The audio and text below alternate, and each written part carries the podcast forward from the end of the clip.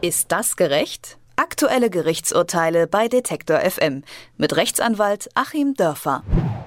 Dash-Buttons, das sind kleine Knöpfe von Amazon, mit denen auf Knopfdruck bestimmte Produkte nach Hause bestellt werden können.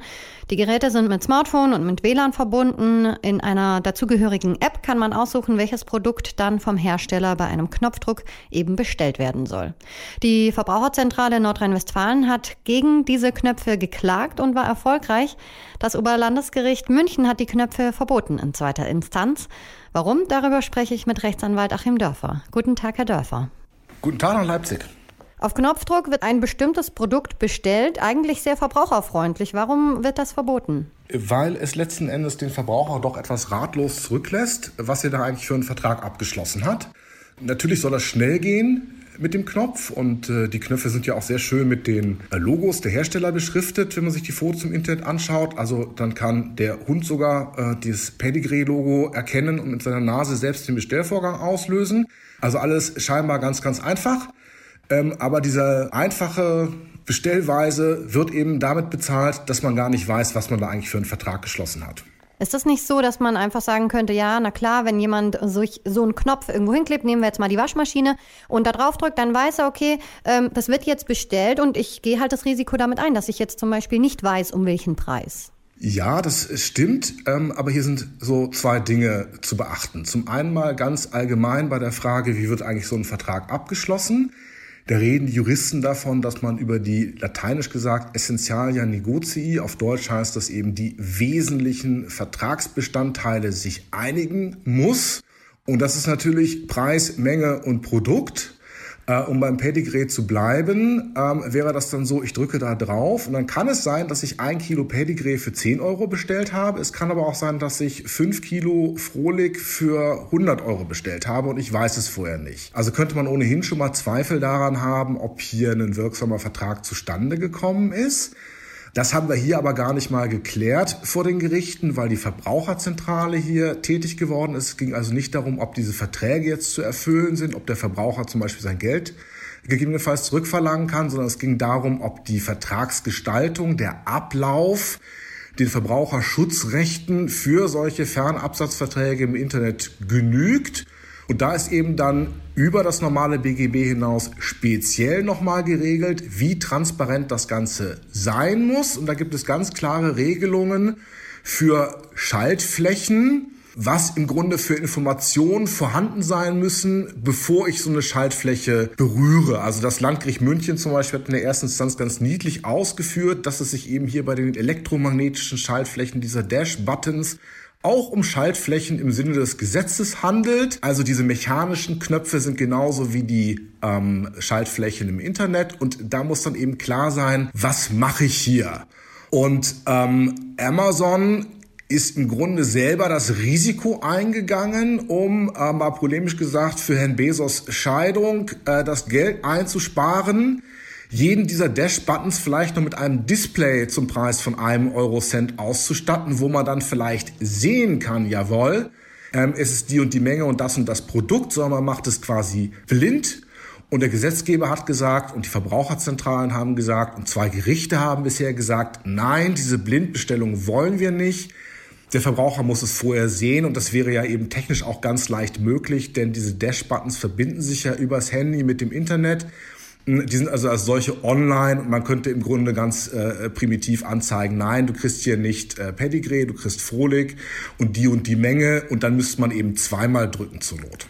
Also muss Amazon jetzt einfach den Markt, äh, den Knopf vom Markt nehmen quasi? Ja, die können den schon weiter betreiben und sie tun es im Grunde auf eigenes Risiko. Äh, die Gerichte haben jetzt zunächst mal darüber entschieden, ob so ein Dash-Button generell zulässig ist, aber was bedeutet das für den einzelnen Vertrag?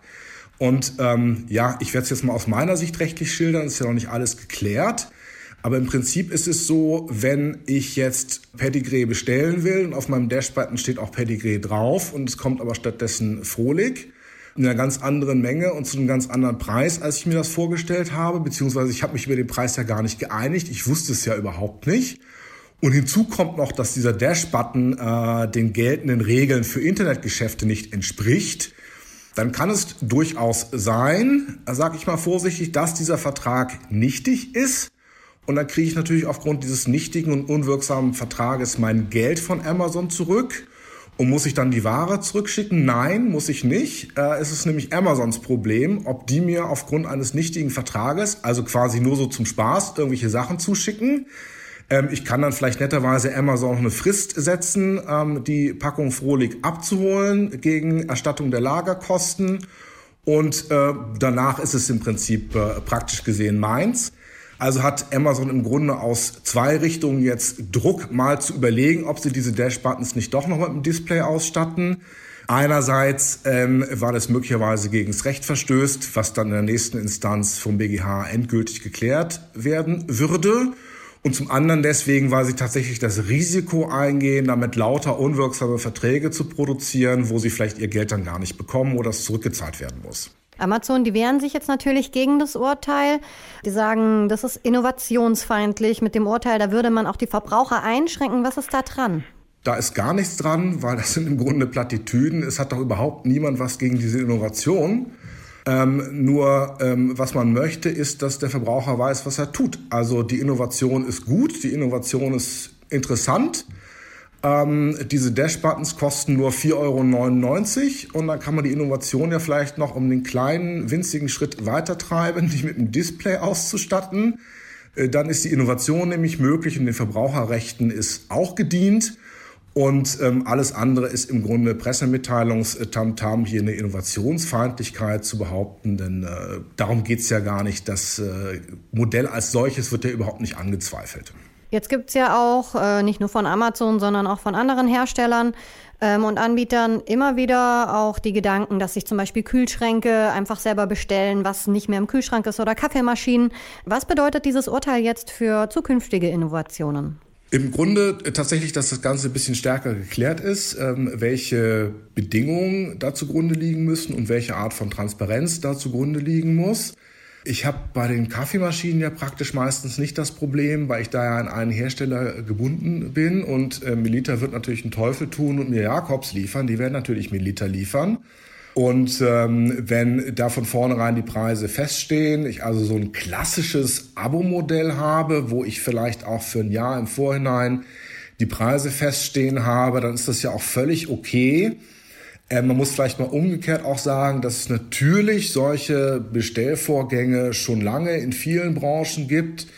Ähm, wir haben es natürlich auch im Bereich B2B, also Business to Business, äh, dass natürlich, wenn VW irgendwelche Golfs herstellt und die brauchen dafür ein Lautsprechergitter, ähm, dass sie dann einfach einen ganz normalen Mengenabruf an den Lieferanten schicken und dann wird das geliefert.